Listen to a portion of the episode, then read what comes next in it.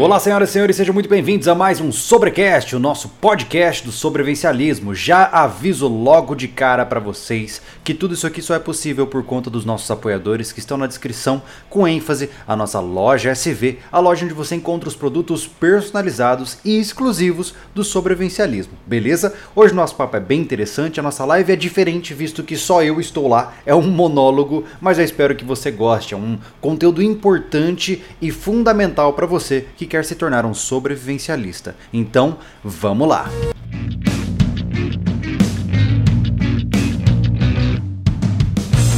O nosso papo de hoje ele é focado em o que é ser um sobrevivencialista. Muitas vezes, no mundo do sobrevivencialismo, quando a gente começa a entender o que, que é esse assunto, as coisas podem se confundir e você pode se prender a um ou outro aspecto e julgar que o sobrevivencialismo é só aquilo e acabou, né? Eu vejo que muitas vezes você chega no nosso canal por, go por gostar, por exemplo, de acampamentos, e aí você acha que ser sobrevivencialista é acampar. Outros chegam no nosso canal por situações de preparação e acham que ser um sobrevivencialista é se preparar contra desastres e ponto final. Então eu entendo que naturalmente as pessoas algumas vezes possam ter dificuldades aí de entender um pouco a relação de todas as a, as etapas do que é ser um sobrevivencialista. E é por isso que nós vamos conversar hoje. Já mando um abraço aqui ao Rodolfo. Muito obrigado pela sua doação, legal demais. Vamos começar o nosso papo então. Bom, antes de mais nada, vamos lá recapitular o um negócio. O que, que é o sobrevivencialismo, senhoras e senhores? Sobrevivencialismo é você ser mais responsável pela sua vida e estar sempre cultivando habilidades e preparações, sejam equipamentos, sejam insumos, para que você possa superar as situações de desastre de uma forma um pouco mais avançada, ok? Então, a tendência de um sobrevivencialista é ele não querer ser vítima em uma situação de necessidade. O Peter mais uma vez mandou um super chat aqui, obrigado. Mando, falou assim: ó, manda o Anderson baixar o Telegram de novo. A gurizada tá com saudade. Uhum. Ouviu, Anderson? Ah, para quem não sabe do que se trata esse papo, quem é membro do canal tem acesso ao nosso grupo, grupo no Telegram, onde lá a gente conversa bastante sobre tudo que está por vir no canal. Inclusive, o pessoal que é membro já viu dois episódios do, do Pé na Serra, estão nos ajudando em edição e tudo mais, então vale a pena conferir, tá? Mas vamos lá, voltando então. Então o sobrevivencialismo é isso, ok? É você estar cada vez mais preparado para sobreviver a situações de dificuldades. Eu acredito que essa é uma visão muito boa, mas ela também é um pouco reducionista. Nós devemos ampliar a visão do sobrevivencialismo para não só se preparar quando as coisas estão ruins, mas também para adotar um estilo de vida que nos mantenha saudáveis e nos deixe, e nos deixe felizes ou seja, nos, nos propicie uma família legal, que a gente possa morar em um lugar que a gente ama, que a gente tenha atividades que sejam interessantes, enfim. Sobrevivencialismo é então um estilo de vida, ok? Eu devo deixar claro aqui: o sobrevivencialismo não é uma prática, é uma forma de você viver a sua vida. Por isso, ele é muito amplo, ok? Então vamos pensar aqui em termos mais práticos. Se você me disser assim, Júlio, uh, acampar é sobrevivencialismo? É, vamos pensar aqui, construção é sobrevivencialismo? É. Exercício físico é sobrevivencialismo? É também. Por quê? Porque todas essas habilidades, todas essas atuações favorecem o quê? Que você esteja cada vez mais preparado para situações de dificuldade e tenha uma vida mais plena, beleza? Então isso é o sobrevivencialismo. Então se você me perguntar assim, ah, por que, que eu digo que é uma visão mais global das coisas? Porque muitas vezes a gente tem que pensar que uh, o trekking está dentro do sobrevivencialismo. Imagine que a gente tem várias bolhas, tá? Vamos pensar assim, ó, atividades outdoor, tem uma bolha gigante aqui. Dentro dessa bolha de atividades outdoor, eu tenho o campismo, eu tenho o bushcraft, eu tenho o primitivismo, eu tenho o trekking, eu tenho a aventura, eu tenho um monte de atividades relacionadas ao mundo outdoor, beleza? Essa bolha do mundo outdoor está englobada em uma bolha ainda maior que se chama sobrevivencialismo. Porque junto com a bolha outdoor nós temos a bolha de preparação, ou seja, lá nós vamos falar desde conservação de alimento até autossuficiência, produção de insumos, geração de energia, tudo isso está dentro do que nós podemos chamar de sobrevivencialismo. Então, naturalmente, pelo sobrevivencialismo estar tão amplo assim, ele acaba criando muitas ramificações e muitas pessoas entram por motivos diferentes. Né? A gente entende que no final, mesmo tendo motivos diferentes, o sobrevivencialista tem um objetivo único, que é ter uma mente condicionada para lidar com as adversidades que a vida joga contra ele. Sejam situações que são caóticas, como o fim do mundo, seja uma situação de um ferimento durante uma trilha, seja uma situação onde você está passando por qualquer dificuldade, até mesmo emocional. Uh, o Gustavo Machado nos doou dois reais, obrigado Gustavo, perguntou qual o livro da sua vida, Lobo?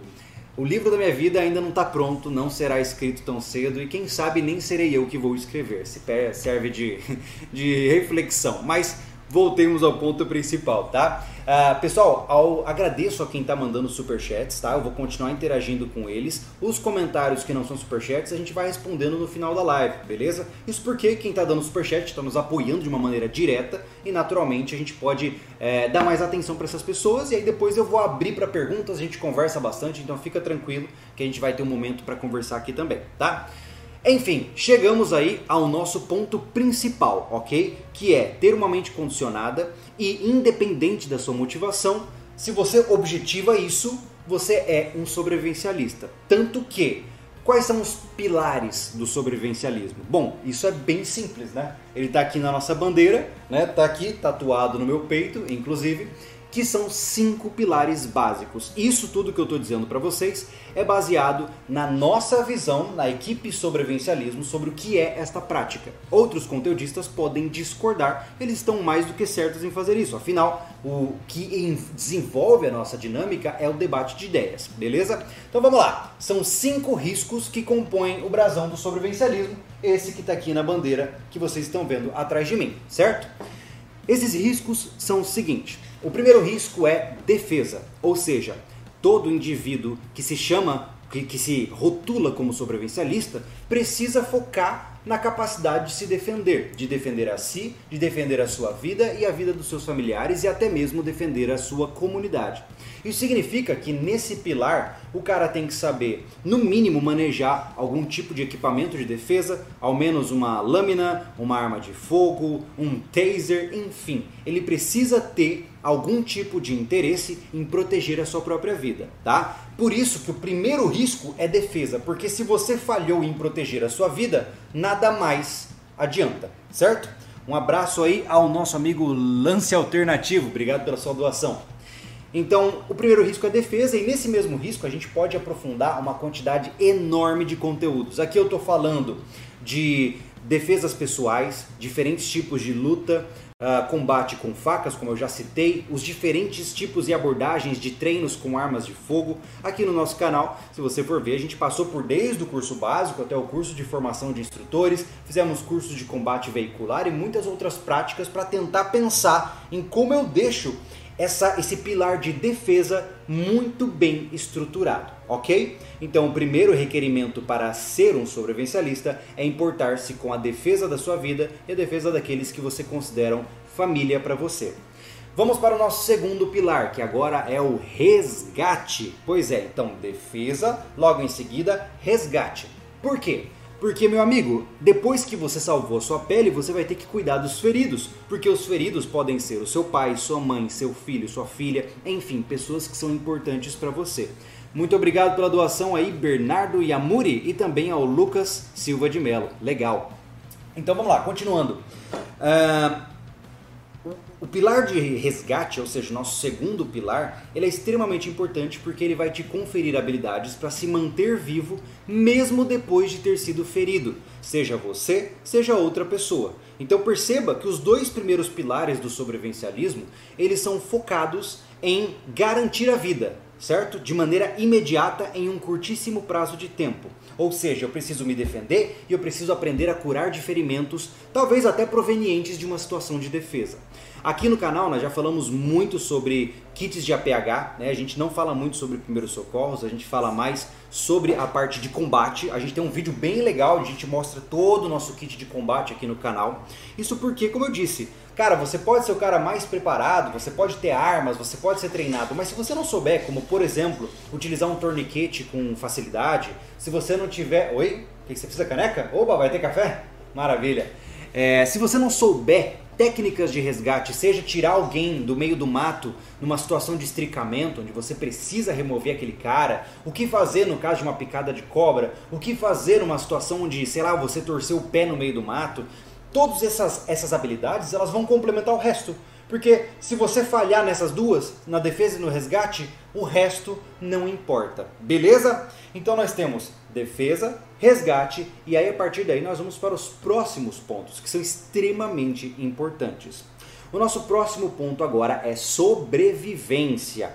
Ou seja, a sobrevivência é a quantidade de habilidades que você tem que consumir e conhecer para que você possa se manter vivo em situações onde a vida humana está ameaçada. O que, que eu quero dizer com isso? Se você, por exemplo, se perde no mato, você vai precisar ter conhecimentos em sobrevivência para coletar água, para conseguir comida, para buscar por resgate se for essa a sua intenção. Enfim, você tem que ter uma série de conhecimentos para prover um cenário onde a vida é possível, certo? Vamos mudar de cenário. Por exemplo, imaginemos que você mora em um lugar que é extremamente frio e você tem uma, uma queda de temperatura abrupta e a temperatura cai para menos 20. Esse local já se torna então adverso à vida humana e, utilizando esse terceiro pilar de sobrevivência, você tem que ter conhecimentos para mitigar os danos, para lidar com esta situação, ok? Ou seja, pensa, olha só que interessante, nós temos uma lógica que está sendo acrescida aqui. Nós começamos defendendo a nossa vida, depois resgatando a nós e também as pessoas à nossa volta. Depois disso, nós vamos prover o, o, o patamar de sobrevivência que nós precisamos, que é água, comida, enfim, tudo aquilo que é importante.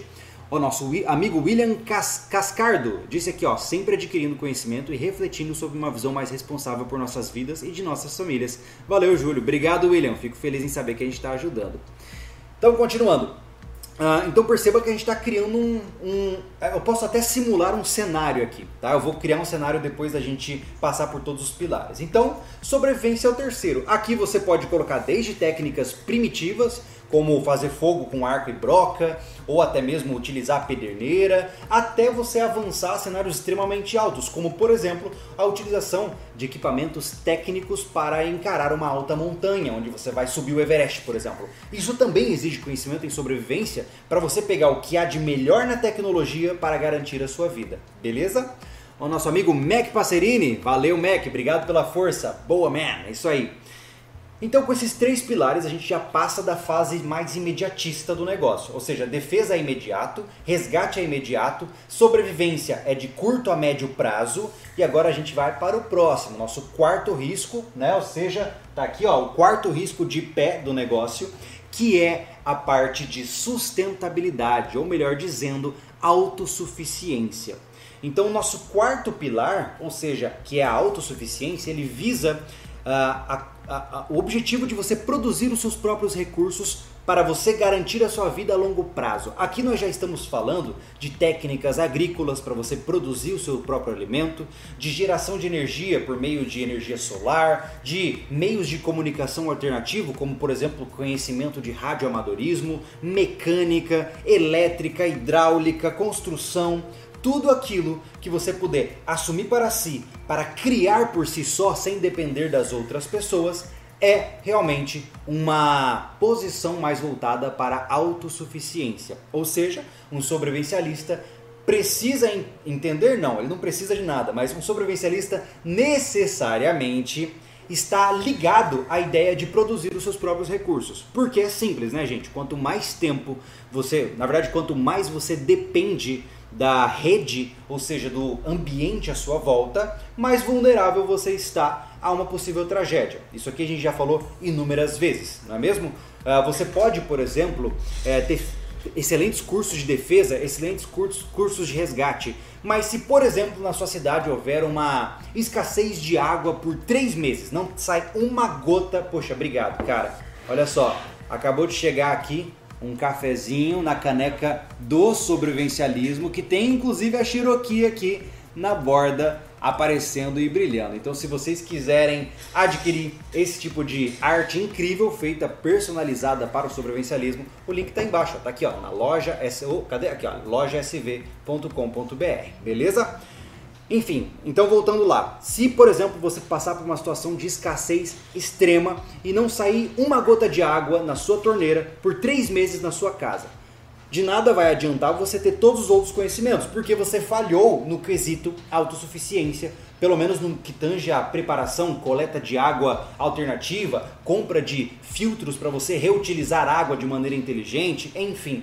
Se esse pilar não sustenta, todo o resto pode cair também, beleza? Por fim, nós passamos pelos quatro pilares básicos, que são pilares práticos, certo? Nós estamos falando de é, ação, combate, estamos falando de resgate, ou seja, salvar vidas, estamos falando de sobreviver, criar recursos, encontrar maneiras de se manter vivo, se hidratar e, por fim, como gerar os seus próprios recursos para se manter mais independente do sistema. Beleza? Esses são os quatro pontos principais. O último ponto, o nosso quinto, que é aquele que vai riscar todo o nosso brasão. Deixa eu mostrar aqui, ó, lá, ó. Nós temos um risco que passa por cima de todos os outros. Você deve ver aí no nosso canal, deve estar na tela para você aí. Esse risco, especificamente, ele abrange todos os outros, porque sem ele não haveria mais nada. Olha só, tá aqui, ó. Então, passamos pelos quatro e agora a gente vai para aquele na diagonal, beleza? Esse risco aqui é o que eu considero ser o mais importante, porque sem ele você não consegue mais nenhum outro. Não sei se você sabe qual é, mas talvez você já esteja pensando. Ô Juscelino, obrigado pela sua força. Eu vou tomar um gole de café e ver se alguém acerta enquanto isso. Ah, vamos ver se apareceu alguma coisa. Eu acho que não. Bom, continuando então. É a liberdade, senhoras e senhores, né? Pegando aqui o rumo diretamente aqui do rapaz Juliano de Menezes, que disse ali, ó, tira esse trapo verde e amarelo daí, lobo. A liberdade é um dos conceitos mais importantes do sobrevivencialismo porque ele preconiza um estudo profundo daquilo que nós podemos e não podemos fazer. Assim como o Juliano, por exemplo, tem o direito de me ofender, eu teria o direito de ofendê-lo também. Isso é ser livre, tá? Eu estou usando uma analogia boba aqui. Mas, por exemplo, no mundo atual, no Brasil atual, a gente não consegue suprir o nosso pilar de defesa, que é o nosso primeiro e um dos mais importantes, porque nós não temos liberdade, uma, uma liberdade satisfatória para nos armarmos. Entende? Então, todos os pilares podem acabar ficando prejudicados. Ô Augusto, obrigado pela sua doação aí, ó, ele complementou muito bem dizendo que ser sobrevivencialista não é só comprar facas. Exato, meu cara. Mas então o que acontece? Continuando a partir daí. Se eu não tiver meios para atender uma vítima, um familiar meu, sem implicações judiciais e jurídicas que possam me colocar na cadeia, por exemplo, é, eu não tenho a liberdade necessária para salvar uma vida, certo? Então, o segundo pilar também fica comprometido. O terceiro pilar, que é a sobrevivência. Cara, se eu não tiver a liberdade de testar as minhas capacidades de sobrevivência, indo acampar num lugar legal onde não hajam milhares e milhares de regras e etc, etc, etc, eu também não vou conseguir fortalecer este pilar, certo? E por fim, o último, a autossuficiência é óbvio. Uh, por exemplo, você não pode em um centro urbano ter galinhas, você está limitado em termos de liberdade de produzir os seus próprios recursos pela, pelo ambiente onde você está. Então, nessas horas, é por isso que eu digo, eu não gosto de falar em termos políticos, eu acho que isso não é muito interessante, mas é, a liberdade é um negócio que precisa ser estudado a fundo por aqueles que preconizam a ideia de ser sobrevivencialistas, porque ela é inerente à nossa prática. Se você quer se desconectar do sistema, se você quer defender as pessoas que você ama, se você quer fazer as coisas que você quer para viver a vida como você deseja, você precisa estudar sobre liberdade, tá? Mas enfim, vamos começar a entrar no, no tópico agora, em, vamos dizer assim, puxando para o lado pessoal. Como é que isso aconteceu no canal do sobrevivencialismo? É, esse é um ponto importante. Então perceba que eu passei por tudo aqui, passei pelo básico do que é o sobrevivencialismo e agora eu vou contar a nossa história, até porque eu diria, eu gosto de brincar dizendo que a minha vida é meio que um laboratório público, né? Ó, o nosso amigo Carlos Magno doou 10 reais e disse: Boa noite, já pensou em implantar uma estação de rádio amador no refúgio ou na estância? Carlos, isso já está nos planos, tá? Só que no momento atual nós não temos condições de fazer isso e nem mesmo uh, temos o conhecimento para tal. Inclusive eu intimo, tá? Intimo aqui indivíduos que conheçam de radioamadorismo por favor, faça um canal no YouTube legal, cara. Um canal que fala assim pro cara mais leigo do mundo, tipo eu. Recentemente eu fui pesquisar um pouquinho sobre isso. Eu queria montar uma base PX uh, ah, na instância, inclusive. Comecei a pesquisar, a sonhar com essa ideia. Mas, cara, eu não encontro possibilidades de fazer isso acontecer. Eu sou incapaz de uh, uh, entender porque não existe um conteúdo didático muito claro sobre esse assunto, né? Mas vamos lá, então fica a intimação aí para os amigos, ó, tá lá o Gilberto, tá lá o próprio Carlos deve conhecer também. Por favor, façam um conteúdo palatável para os mais leigos acompanharem. Eu vou ser inscrito no seu canal e vou divulgar o seu canal também, beleza? Então vamos continuar o papo. Bom, uh, voltando, né? Como eu disse, uma das coisas legais de eu estar gravando aqui no sobrevivencialismo desde os meus 18 anos, eu acho. Acho que foi 18 anos. Não, minto eu acho que foi 19 anos que eu comecei a gravar para o YouTube. É que vocês acompanharam um amadurecimento que foi bem interessante. Um dia, se você estiver bem entediado aí, volta no sobrevivencialismo, entra no nosso canal e vai do vídeo mais recente e vai saltando entre os diferentes vídeos para que você possa ver a mudança acontecendo. Eu comecei no canal como um entusiasta do mundo outdoor. Se vocês não conhecem o meu, meu histórico, né? Ou seja, eu vim, sou criado em Campo Grande, Mato Grosso do Sul, passei 26 anos da minha vida lá. E durante essa minha estadia na minha cidade natal, eu estive sempre focado em uma área mais de vivência no meio do mato. Eu fui criado é, indo para chácara final de semana, passando as férias nas chácaras e sítios. Eu adorava aquele negócio de ficar brincando, de ficar me divertindo no meio do mato e aprendendo. Não existe maior prazer para mim do que ir para um pomar e ficar passando a tarde lá, chupando bergamota, ou no caso, como dizem na minha terra, pocã e assim consequentemente, né? Então, depois deste ponto, eu comecei a me perguntar que eu poderia tentar ajudar as pessoas nesse processo de também entrar em contato com a natureza. Por quê? Eu fui escoteiro, eu fui escoteiro por foram uh, quatro anos, eu acho. Obrigado, Sérgio, pela sua doação, legal. O Juniel Tavares tem um canal chamado Jorgs Prav. Ele fez um arco e uma balestra de repetição com cartucho para flechas e tudo. É o primeiro arco tático. Eu vi Juniel, achei muito interessante a proposta dele. Gosto do canal do cara que eu não sei pronunciar, o Jorgs Prav. Mas vamos lá, vamos continuar o papo. Então, a partir daí, quando eu saí do escotismo, eu meio que me afastei um pouquinho do mundo outdoor e até porque eu comecei a trabalhar. Eu trabalho desde os meus 13 anos de idade, né? Eu comecei na área de manutenção de computadores, depois eu fui avançando e assim consequentemente. E aí eu entrei para a faculdade de psicologia, que é a minha área de paixão, é a área do comportamento humano, que eu realmente gosto. Só que durante a faculdade eu comecei a sentir necessidade de algum algum hobby que eu pudesse desenvolver outro tipo de condução. E aí veio a ideia, eu falei, cara, tá aí, eu passei a vida acampando, eu gosto de acampar, eu gosto de mato. O que, que eu posso falar sobre isso na internet? E na época não se falava muito sobre isso, né? Nós tínhamos pouquíssimos canais operando no YouTube. Um dos clássicos aí, que foi um dos pioneiros, é o Juliano Toniolo, que trouxe o primitivismo para o Brasil de uma forma muito legal. Parabéns, Juliano, por ter essa iniciativa. Hoje ele nos abandonou, acho que está em Londres. Mas, enfim. E eu falei, cara, tá aí, vou começar a falar de acampamento, vou começar a falar de como ir para o mato, né? E, enfim, a partir daí eu comecei a desenvolver conteúdos dessa pegada, só que eu comecei também a entender outros meios. Comecei a pesquisar, encontrei um tema chamado survivalism, né? Que é uma pegada mais dark para o negócio, ou seja, eu comecei a perceber que tudo aquilo que eu aprendi para sobreviver no mato, ele podia ser aplicado na cidade também para você ficar preparado contra situações de desastre. E até onde a minha pesquisa se estendeu, eu não via ninguém falando disso naquela época. Se houve, eu não conheço, né? não, a internet é vasta demais para isso, mas eu não encontrei conteúdo algum sobre sobrevivencialismo no Brasil. E eu falei, cara, vamos fazer esse negócio acontecer. Tanto que um dos primeiros blogs que eu encontrei, eu comecei a traduzir aqueles textos no sobrevivencialismo.com, que é o nosso site que está por aqui na tela aí para vocês é um nosso blog, onde lá a gente tem uma série de textos desde 2011, se eu não me engano, lá você pode dar uma olhadinha também.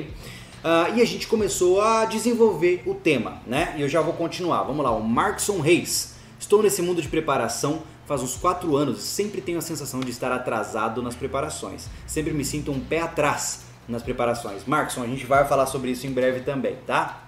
Oh, Sérgio Henrique Júlio, existe a possibilidade de trocar um automóvel, pegar uma caminhonete ou algo do tipo? Uh, uh, se, se você se refere a mim, no meu caso, tudo no seu tempo. Mas vamos lá. Continuando então, olha lá, o nosso amigo Arthur. Se eu não me engano, o Arthur ele não é daqui.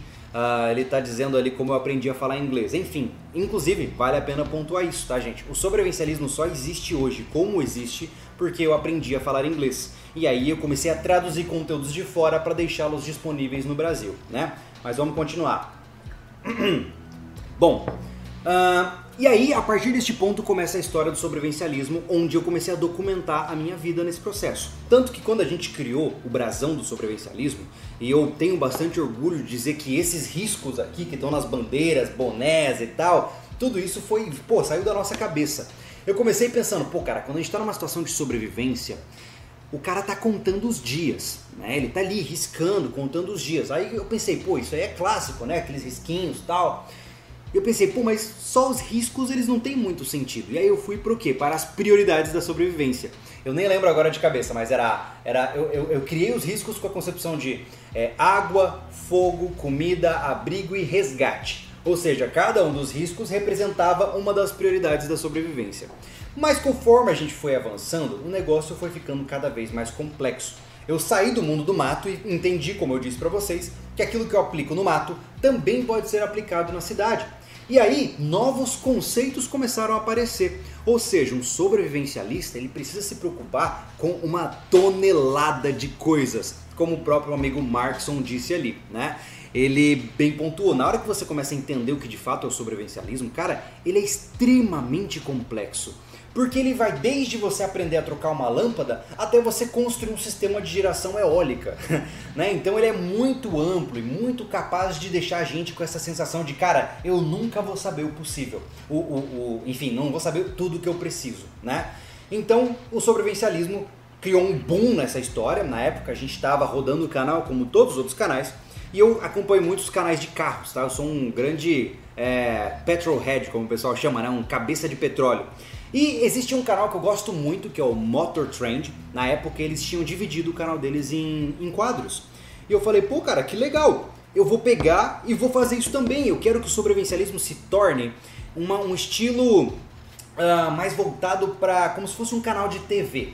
Quando você entra no sobrevivencialismo, você tem vários programas diferentes para você acessar e enfim, você assiste o que você gosta. Talvez você goste, por exemplo, uh, do Bota Suja, que é voltado para o trekking, mas talvez você não goste do Momento Crítico, que é voltado para a defesa da vida. Enfim, nós criamos quadros dentro do canal que atenderiam cada um desses pilares do sobrevivencialismo, tá? E por que, que eu estou falando isso? A gente vai chegar lá, fiquem tranquilos, é porque o negócio tem que se desenvolver aqui, né? Enfim, por que, que a gente criou isso? Para poder é, multiplicar o nosso conteúdo de uma forma mais padronizada e mais organizada. Ou seja, quem gosta de armas já sabe quais são os quadros que ele tem que assistir. Quem gosta de sobrevivência sabe quais são os quadros dele e assim consequentemente. Mas, naturalmente, eu já vi, já vi isso acontecendo. Eu tenho certeza que aí nos comentários alguém vai concordar comigo. O cara chegou no canal gostando do mundo de acampamento e daqui a pouco ele começou a gostar do mundo de armas porque ele viu alguns vídeos. Depois ele estava gostando da construção civil porque ele achou isso interessante. E uma coisa foi ligando a outra. E isso foi assim, quase que insidioso. Foi uma estratégia Illuminati assim que a gente usou. Porque, como eu disse, eu tenho muito receio do reducionismo toda prática, quando ela está no começo, ela pode ser desvirtuada. Quando você inicia uma nova visão no mundo, é muito fácil as pessoas pegarem o que você está falando, entenderem do jeito delas e virou outra coisa e, e o negócio desanda, né? Então nós tentamos criar um caminho didático que te mergulhasse nesse mundo do sobrevivencialismo do jeito certo, ou seja, de uma forma consciente e organizada. Olha só, nosso amigo Nicolas Lemos, caçambola Nicolas! Nicolas nos doou 100 reais e disse pro lanchinho do refúgio. Poxa vida, muito obrigado pela sua doação, legal demais. Mas se a gente conseguisse, já pensou Anderson, se cada inscrito do canal nos desse um real? Hã? Parávamos de fazer conteúdo, só fazer só live. Só live. É mentira. A gente ia. Eu ia surfar na, em um vulcão ativo, se vocês fizessem isso. Continuando. Bom, vamos lá. Então, por conta disso, foi essa a nossa construção, certo? Nós passamos por vivências, acampamentos. Se você for ver lá no começo era o Júlio acampando, comendo ração de emergência para testar novos conceitos. Depois disso a gente foi para os tutoriais, ou seja, a gente começou a ensinar você. Cara, tem tutoriais muito legais aqui no canal. Até recomendo que você dê uma olhadinha tem um tutorial que eu gosto muito, que na época, pela minha capacidade de filmagem e edição, ficou incrível, que é o como fazer uma lança primitiva. Dá uma olhada lá, ficou muito legal esse vídeo. É, na época, meu computador quase pegava fogo editando esses conteúdos, então foi muito legal. E a gente passou aí muito tempo fazendo esses tutoriais, né? A gente abriu horizontes, explorou novas técnicas, a gente não só ficou nessa teoria, né? A gente entrou numa fase nova em 2019 quando o sobrevivencialismo começou a decolar com as próprias asas e se tornou uma empresa consolidada como geradora de conteúdo, que é o que a gente sabe fazer, a gente sabe fazer vídeos para vocês, né? Uh, a gente decidiu entrar numa nova fase, uma fase que sem muitas, sem muitos rodeios, é a fase matar a cobra e mostrar o pau. Por quê? Cara, eu tenho muito receio de cair naquela vibe de eu sou o professor que ensina porque não faz, sabe? É muito fácil, cara, eu sentar aqui e falar para vocês como vocês devem fazer todos os detalhes da preparação do mundo. Me dá uma hora para fazer uma aulinha bem estruturada que eu vou trazer para você até referências bibliográficas muito legais. Mas de que adianta eu falar e não tá mostrando no negócio? Nós começamos a realmente focar mais em fazer do que falar. Porque, como eu disse, falar é fácil, fazer é difícil. E aí eu tive que sair da minha zona de conforto, né? Porque o Júlio que acampava, que guardava comida em casa, começou a ter que lidar com o Anderson Machado, me ensinando a martelar, a usar machado, a fazer tarefas mais pesadas. E aí surgiu, a gente fez até na virada lá, a gente fez aquela ponte elevadiça, né? foi muito legal, um conteúdo que a gente ralou pra caramba, que foi muito interessante. Usamos conhecimentos de construção, de bushcraft, para fazer um negócio bem legal. Vale a pena vocês darem uma olhada lá também. Mas, enfim, nós entramos nessa nova fase, que é bora mostrar que a gente faz. Vamos fazer o negócio acontecer. Por quê? Não dá para ficar na mesmice o tempo todo. Eu sei disso. Cara, o YouTube ele é mais do que só fazer um vídeo, editar e jogar para vocês. Eu tenho acesso aqui a todos os dados possíveis. Retenção de público, tipo de público, os comentários, as maneiras como a gente trabalha, enfim. E eu percebi que vocês estavam perdendo interesse em selva, o tempo todo mato, mato, mato. Então vamos inovar. E aí veio a ideia da colonização. E aí eu tô citando esses aspectos da nossa história pessoal porque eu vou voltar lá para o nosso princípio da nossa conversa.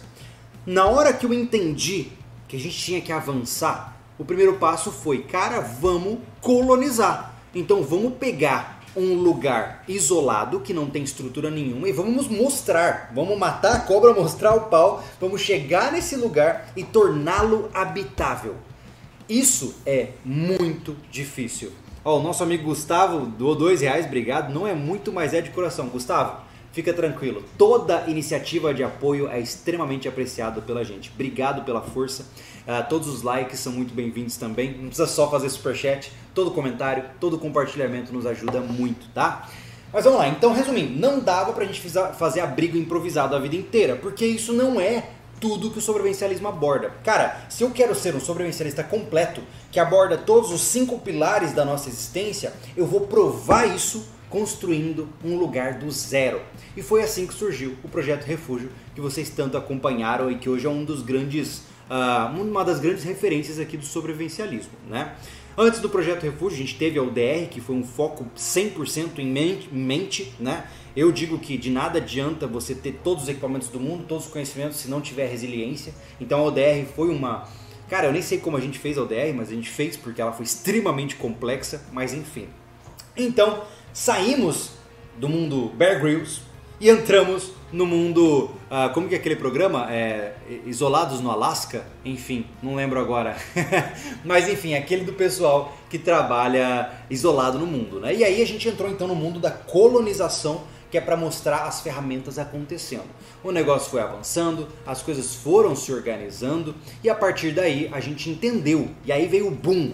E a gente pensou, cara, sobrevivencialismo é mais do que você ficar guardando coisas esperando uma situação acontecer.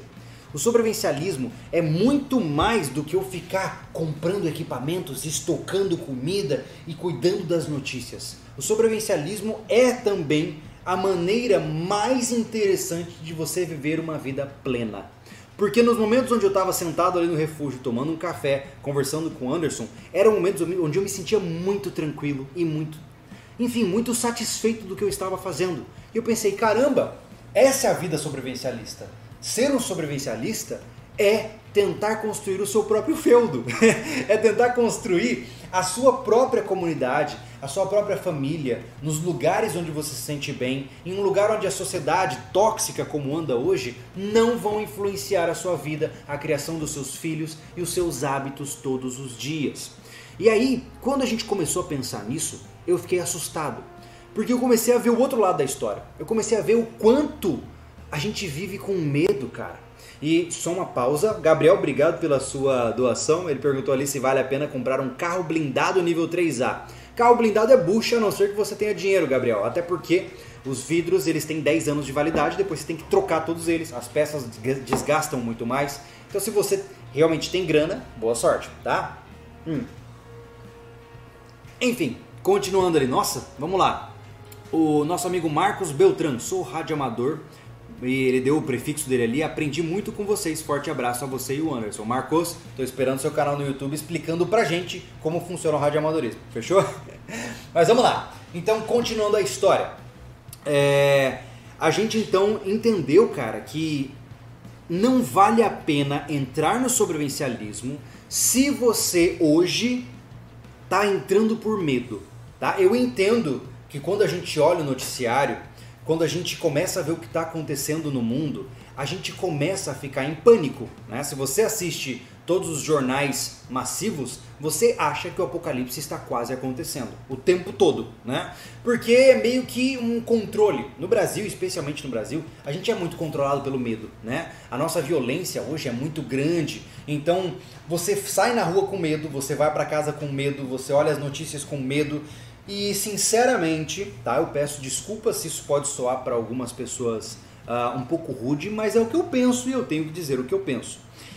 Conduzir uma vida sobrevivencialista, preparar-se simplesmente por medo, para mim é covardia. O covarde age pelo medo. O indivíduo forte e resistente age por, uh, por prevenção, por uma busca por uma vida mais completa. Fazer as coisas por medo é muito doloroso, é um ato muito uh, desesperador. A sua vida vai ser o tempo todo ficar paranoico pensando quando as coisas vão desandar. Agora, se você vai pelo outro lado, ou seja, cara, eu cheguei nesse negócio para buscar uma vida melhor, para garantir uma boa vida para os meus filhos, para fazer as coisas que eu gosto, para amar a minha esposa, para amar o meu marido, seja lá quem você é, que gênero, que sexo você seja, enfim, independente disso, é uma visão muito mais saudável do que a visão voltada para o medo, tá? E é isso, e é assim que o sobrevivencialismo pensou, cara, é isso. Não seremos como aqueles preparadores do Doomsday Preppers lá, do Preparados para o Fim. Não é assim que eu quero virar a minha vida. Não é escondido, criando uma fortaleza, me escondendo de todo mundo. Isso não é vida para mim. Então, o sobrevivencialismo começou a pensar, cara, Vamos então para o mundo outdoor. Vamos começar a falar como ter uma vida mais completa utilizando os preceitos sobrevivencialistas. Mais uma vez, meu objetivo aqui não é ofender alguém. Estamos debatendo e conversando sobre as ideias. Se você pensa diferente, fica à vontade para comentar, comentar nos comentários também, tá? Ó, o Braga nos doou 5 reais. Obrigado, Braga. Comprei um sítio, tô indo morar no meio do mato daqui a um mês, só esperando o meteoro. é isso aí, Braga. Maravilha. Mas vamos lá. Uh, então, o, o, sobrevivencialismo ele saiu dessa paranoia. Eu, Júlio, te passei por isso também, tá? Hum. Quando eu tive uma situação, uh, quando eu tive uma situação difícil na minha vida, eu, eu recorri a esse lado mais do medo de, caraca, ficar mais tenso e o tempo todo olhando para em volta e preocupado quando que eu ia gastar minha comida e vendo as notícias. E como eu disse, eu passei por isso. Eu sei que isso é ruim, cara. Isso não é saudável, até porque Viver a vida com medo, quando a situação acontecer, e de fato uma crise possivelmente vai acontecer ao longo do período das nossas vidas, cara, quando chegar esse momento, você vai estar tá depressivo, angustiado, ansioso, desgastado, a sua família, a sua família talvez não esteja mais gostando tanto de você porque você ficou o tempo todo preocupado com isso. Enfim, né? A gente passou uh, na vida real durante erros e acertos, até na produção de conteúdo, ao longo de todos esses anos, para a gente chegar no formato atual. Então, se você voltar lá atrás, ver alguns vídeos onde eu falo coisas que são contraditórias ao que eu digo agora, é por isso, porque eu estou aprendendo. E minha vida é um laboratório público porque eu estou aprendendo e estou trazendo para vocês. Então, naturalmente, deixa eu continuar. Então, naturalmente, nós chegamos ao grande ponto aqui, né? Ou seja, sobre o que é ser sobrevivencialista. Ser um sobrevivencialista é buscar por ser uma versão melhor de si mesmo e deixar um legado admirável para as pessoas após a sua morte. É isso. A partir daí a gente criou o nosso código de conduta, né? Uma coisa que eu estou escrevendo, estou tentando escrever um livro sobre o assunto, vai ser difícil porque eu ainda não acho que vale a pena. Uh, quer que eu fale sobre o código? Mostra. É, eu vou mostrar. É, eu comecei a perceber, gente, que o sobrevivencialismo era mais do que técnica, era visão de vida e comportamento. Eu comecei a entender que para ser um sobrevivencialista, antes de pensar em ter equipamentos, eu precisava ter a visão certa. E a visão certa, ela tem que ser nobre, ela não pode ser egoísta, do tipo que o mundo acabe, eu quero ficar vivo e que todo mundo morra, ou espero que o mundo acabe para que eu possa sair saqueando os recursos em uma cidade destruída. Isso para mim é narcisismo, isso para mim é egoísmo. O que nós temos que buscar é criar um grupo sobrevivencialista a nível nacional e quem sabe até global de pessoas que sejam fortes, de pessoas que sejam capazes e todas elas objetivando criar um mundo melhor, criar uma visão muito mais ampla da, da vida humana. Eu vejo que ao longo dos tempos nós tivemos muitas dificuldades com a, a, a sociedade moderna. Né? Nós sempre pulamos de um extremo para o outro. Né? Nós saímos de um mundo onde o tradicional era o que mandava para um mundo onde a, a o, o, o pós-moderno é importante, o relativismo é importante. Olha só, legal. Pô, Delo, obrigado pela sua força. Disse, ó, sempre presente. Abraço para todos vocês e para os apoiadores do Telegram. Tamo juntos. Obrigado, meu amigo. O Chicão. Cara, admiro bastante vocês, os vídeos do refúgio. Obrigado, Chicão. Fico feliz. Ah, enfim, então por conta disso a gente começou a entrar para esse lado e aí entramos agora com o nosso código. Eu vou mostrar para vocês. Deixa eu pegar aqui rapidinho. Esse é um código que ainda está sendo aprimorado, tá? Eu acho que eu vou morrer e ele não vai estar tá pronto, mas ele resume para mim o que é ser um sobrevivencialista. E quando eu digo o que é, não é o que ele faz, e sim quem ele é como pessoa, como personalidade, tá? E vamos lá. Bom, ó, a gente ganhou esse quadro de um inscrito. Esse aqui é o nosso amigo Rafael Petrikoski. Ele nos deu esse quadro no dia 19 de fevereiro. Ele viu o vídeo sobre a conduta e ele decidiu fazer esse quadro pra gente. Muito legal. Enfim, como eu disse aqui, uh, um sobrevivencialista em sua fala tem que ser exato, tem que ser claro e não dar rodeios desnecessários. Nas suas relações, ele tem que ser confiável e honesto, tem que manter a sua palavra. Em sua família, ele tem que defender a família a todo custo e sempre dar atenção e não somente presença. Em seus conflitos, ele deve respeitar os seus oponentes e estar preparado para fazer certo, fazer o que é certo, até mesmo no momento onde ninguém sabe que aquilo é verdadeiramente o caminho correto. Beleza? Ah, no seu trabalho, ele deve dedicar-se ao máximo, independente do que aconteça, como aconteça, ele sempre utilizará o máximo do seu potencial em suas habilidades para garantir um excelente trabalho onde quer que ele esteja. Depois disso, consigo mesmo, ele não deve fingir para si mesmo. Ele não deve se enganar, deve confrontar os fatos, até mesmo aqueles que incomodam, de forma direta e sincera. Esse é muito difícil. Grande parte de nós mente para si mesmo para continuar vivendo de uma maneira minimamente saudável, né? Ah, nas dificuldades, o sobrevivencialista deve saber que ele não é perfeito e nunca vai ser. Ele deve lutar para minimizar as suas falhas e no seu último dia ele tem que ter certeza de que fez o melhor que poderia. E por fim, na sua morte, pois é, eu acho isso extremamente importante porque o sobrevivencialista não é imortal. Desculpa dizer isso para vocês. Se aqueles acham que vão sobreviver ao apocalipse, sinto muito, a morte chega, inclusive depois do meteoro cair, tá? Na morte, não seja como aqueles que morrem com seus corações cheios de medo, chorando em desespero. Quando o tempo vier, aceite seu caminho, seu destino e sua mortalidade. Vá em paz, vá para casa. Essas são as concepções que eu acredito que são parte de um perfil sobrevivencialista. Se vocês quiserem depois conferir um pouco melhor sobre isso, me avisem, eu posso fazer um vídeo mais detalhado sobre o assunto. Mas perceba então que eu comecei a olhar o sobrevivencialismo como uma concepção muito mais comportamental do que ferramental. Eu entendi que a visão certa é mais importante do que a visão, uh, do que a condução uh, de investimento, de compra de coisas, etc. Tá? Juscelino, obrigado pela sua força. Ele disse aqui, ó, haja por providência e não terá que agir por medo. Enfim, continuando. Eu cheguei num beco sem saída, sem saída agora, né? Ou seja, eu comecei a me questionar mais uma vez. Por que na verdade, por que não? O que é ser um sobrevivencialista? E eu comecei a pensar sobre isso e esse assunto começou a me preocupar demais. Porque eu precisava levar isso para a vida real no momento em que nós vivemos agora. Ou seja, como que eu poderia seguir tudo isso que eu falei para vocês aqui e mostrar mais uma vez que aqui no sobrevivencialismo a gente mata a cobra e mostra o pau, né?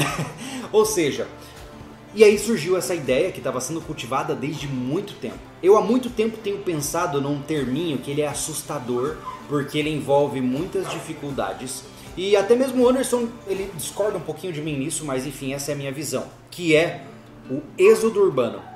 Pensa comigo, como é que eu vou fazer, cara, para atingir todas essas esses pilares que nós conversamos, essa visão, esses comportamentos em um cenário de uma metrópole. Muito difícil, muito difícil eu morando num apartamento em uma cidade grande, vou conseguir me sentir à vontade com essa visão ampla do sobrevivencialismo. Talvez você se sinta. Existem pessoas que foram criadas para viver em cidade e se sentem felizes nela. Não julgo, não estou dizendo que você está errado, mas eu estava me coçando há muito tempo, porque como eu disse, eu venho de uma região mais ruralizada. Eu venho do sítio, né? Então, nada mais justo do que retomar este passo. E por essas e outras que a gente começou a pensar há muito tempo que a gente precisava ir para o mundo outdoor de verdade, né? Eu já vou voltar a falar com vocês aí, tá? Então, deixa eu deixar bem claro aqui só para pontuar para vocês, tá? Nós pensamos que só é possível ter uma vida plena que atende a todos os preceitos sobrevivencialistas, vivendo de uma maneira muito mais próxima da natureza. Logo, se essa visão que nós trouxemos para você está sendo maturada há tanto tempo, nada mais justo do que pagar o preço por isso. Eu tenho muito receio na minha vida, a gente já falou sobre isso no vídeo, num vídeo de sobreviver. Eu tenho muito receio na minha vida de é, me passar por um hipócrita, porque eu acho que é, muito, é uma visão é, é muito triste para quem luta por ideais sentir que não vive em cima deles. E hoje nós estamos num mundo intermediário, né? Eu e aqui o Anderson mora aqui do nosso lado. Isso é muito complicado, né? Por quê? Uh, nós hoje vivemos numa cidade independente. Nós não temos espaço para poder uh, organizar as nossas coisas, produzir comida em quantidade. Então, neste momento aqui, nós somos mais preparadores urbanos do que necessariamente preparadores uh, sobrevivencialistas no sentido de produção de recursos, certo?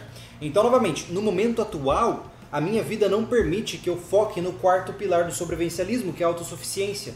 Porque não importa o quanto eu invisto, eu ainda estou no meio da cidade, eu não vou produzir comida, energia o suficiente para poder garantir a minha segurança e Perdão. E também a segurança da minha família. Eu não vou conseguir me defender de maneira satisfatória. Aqui eu só posso estocar. Eu sou um preparador urbano. E não que isso seja ruim, tá? Não estou dizendo que ser um preparador urbano é algo ruim, mas um preparador urbano, por definição, não atende todos os pilares do que é ser um sobrevivencialista, ok? Não é à toa que nos Estados Unidos existe uma definição muito diferente entre prepper e survivalist. Ok? Então, o que acontece? O preparador é o preparador, o sobrevivencialista é o sobrevivencialista, porque senão você não consegue suprir a tudo. É claro que o mal aqui, quando eu falo essas coisas, a maioria das pessoas tem uma visão de curto prazo. Né? O cara pensa, ah, então quer dizer que só porque eu moro em apartamento eu nunca vou ser sobrevivencialista? Isso significa que eu, eu tô fingindo, que eu tô gastando dinheiro à toa? Calma, respira, tá tudo bem. Veja, Tudo na vida tem que ser feito de uma maneira muito planejada, de médio a longo prazo. Se hoje, no momento atual, inclusive você que tem 12 anos, 15 anos, não consegue suprir todas as demandas do sobrevivencialismo, todos esses pilares, não significa que você é um fracote perdedor. Não! Significa que você tem que se planejar para, aos poucos, lentamente, guiar a sua vida de um jeito para que você atenda esses patamares. Você acha que foi do nada? Eu olhei para o Anderson e falei assim: Anderson, bora, vamos embora, vamos se mudar para o campo. Eu nunca falei com ele antes, vamos se mudar para o campo, que é o que eu quero. Não, né, gente? Cara, isso está sendo programado por muitos e muitos anos. Muitos e muitos anos. O Júlio aqui, apesar de ser um híbrido, né, que está sempre voltado para o mundo tecnológico, é, eu sempre pensei em morar no mato. E quando eu digo morar no mato, é trazer a tecnologia da civilização para o mato para ter uma vida confortável, mesmo estando isolado. E isso foi sendo fomentado na minha cabeça. Então, quando eu morava, cara, no norte da ilha de Florianópolis, numa casa alugada, caindo aos pedaços porque eu não tinha grana, naquele momento ali, eu falhava em quase todos os pilares do sobrevivencialismo. Isso significa que eu era uma farsa, um hipócrita? Não, eu estava fazendo o meu melhor. E se você voltar, eu não, tô, eu não posso nem dizer aqui que isso é fingimento, porque é só entrar lá no Família Lobo, que é o meu canal familiar, que você vai ver lá todo esse processo. Eu morei no quintal do Anderson, em 27 metros quadrados, com uma filha recém-nascida, perrengue do inferno, onde eu não tinha como cobrir praticamente nenhuma base do sobrevivencialismo. O meu espaço de estocagem era um barril de 45 litros. Era isso, e era só o que eu tinha. Isso significa que é, a gente pode melhorar as coisas, a gente pode lentamente subir os degraus para que você possa realmente atingir a capacidade plena. Porque um sobrevivencialista de verdade, ele tem que se virar com o que ele tem no momento, beleza? Então, Entenda aqui, eu estou pontuando isso aqui neste momento para que vocês não achem que eu estou excluindo pessoas, de maneira nenhuma. Eu não estou aqui excluindo o cara que não tem condições, eu não estou excluindo aqui o cara que tem um foco diferente. Eu só estou pontuando que, na minha visão, para cobrir essas cinco bases do sobrevivencialismo, você precisa, de fato, pensar em uma vida muito mais plena no campo. Por quê? Cara, é só, tá, é só no campo que eu vou ter condições de garantir uma boa defesa, de garantir capacidade de resgatar minha família, aprender condições médicas, aprender a lidar com situações mais tensas, sem uma, uma intersecção ali de, de, de situações urbanizadas. É só no campo que eu vou conseguir produzir comida, que eu vou treinar a habilidade de sobrevivência de maneira real, e é só no campo que eu vou ter a real liberdade. E eu sempre brinco dizendo, eu, eu vi isso num vídeo, eu não vou lembrar o nome do cara agora, mas é verdade, eu, eu não poderia deixar de concordar com ele. Liber, você sabe que você tem liberdade onde você mora quando você pode urinar onde você quiser. Se você não pode abrir a porta ir pro meio do, da primeira árvore, do primeiro pasto e fazer xixi é porque você não é livre o suficiente. Eu digo isso por quê? Porque isso representa uma visão de que a gente precisa de espaço e a gente precisa de condições para garantir uma boa vida. Nesse ponto, aí a gente começa a pensar o quê? Pô, Júlio, mas como é que eu faço? Hoje eu trabalho na cidade. Eu sou um cara que é formado em, sei lá, tecnologia. É, meu meu ganha-pão está no ambiente urbano. Olha, nosso amigo Paulo Santoro nos deu 20 reais. Obrigado, Paulo. Disse step by step. Exato. Passo a passo, né? Então, se hoje você mora na cidade, tem um trabalho extremamente urbano, cara, vai com calma, vai pensando como, é, como você faria se daqui 10 anos você gostaria de morar num sítio. O que, que você faria para daqui 10 anos estar tá morando num sítio? Ou seja, você começa a pensar talvez em um novo curso, você pensa talvez uma possibilidade uh, de buscar por uma renda por meio de home office, enfim. Você tem 10 anos para planejar a sua vida. Cara, me desculpa se eu sou. posso soar um pouco arrogante, mas meu amigo, em 10 anos você muda a sua vida de cabeça para baixo se você quiser. Porque é muito tempo para você trabalhar focado e pensando em alternativas para construir alguma coisa. Então, se você me pergunta o que é ser sobrevivencialista, é isso. É você viver de uma maneira plena, rodeado das pessoas que você ama, em um ambiente onde você pode produzir sua própria comida. Cara, hoje a maioria das pessoas sequer sabe o que está colocando na boca. Você vai no mercado, compra um negócio, você nem sabe de onde aquele negócio veio. Muitas vezes você está comprando uma carne cheia de hormônio, toda bizonha. Muitas vezes você está comendo, pô, margarina é quase plástico, né, cara? Então, e você todos os dias de manhãzinha tá ali feliz comendo aquilo. Será que realmente a gente pode dizer que a gente está tentando sobreviver se a gente está entupindo o nosso corpo de tóxicos o tempo inteiro? Será que esse é o caminho que a gente pode dizer que é um sobrevivencialista? Me desculpa, mas é, é, tudo bem que eu posso até arranjar problemas com isso, mas não dá para dizer que você quer sobreviver a uma crise se você sequer cuida do seu condicionamento físico é pular etapas. De que adianta você se preocupar com uma crise social que está a caminho se você está com hipertensão, se você come que nem um louco, tá cheio de gordura no sangue, é um cara que se entope de açúcar? Me desculpa, mas você está pulando etapas, você está pulando bases. Na vida a gente tem que seguir cada coisa de uma maneira muito clara. Existe uma pirâmide de eventos. Se eu não mantenho o seu, se eu não mantenho o meu corpo, todo o resto desmorona. Então, se você me pergunta, Júlio, o que eu posso fazer hoje? Eu sou pobre, tá? Eu não tenho dinheiro. Eu, todo o dinheiro que eu tenho é para gastar para comprar internet. Cara, não custa nada correr. Bota o melhor tênisinho que você tem, sai para correr, dá um, um quilômetrozinho no dia, daqui um dia mais um quilômetro, daqui dois dias três, quatro quilômetros, e assim vai subindo, vai melhorando o seu corpo. Então, para todos aqueles menores de 18 anos, eu repito, como é que eu vou ser um sobrevivencialista? Prepare seu condicionamento físico. Você está na melhor fase da sua vida para construir um corpo forte. O, a prática de exercícios físicos, exercício físico que você faz hoje aí com seus 15 anos, até os seus 25, vão ditar os seus próximos 50 anos. Um cara com histórico de boas atividades físicas tem um corpo muito mais robusto do que o cara que não tem, tá? E por que, que eu estou dizendo ah, que condicionamento físico é tão importante? Cara, você pode até não se cuidar. Você pode até, sei lá, comer bacon puro todo dia, não interessa.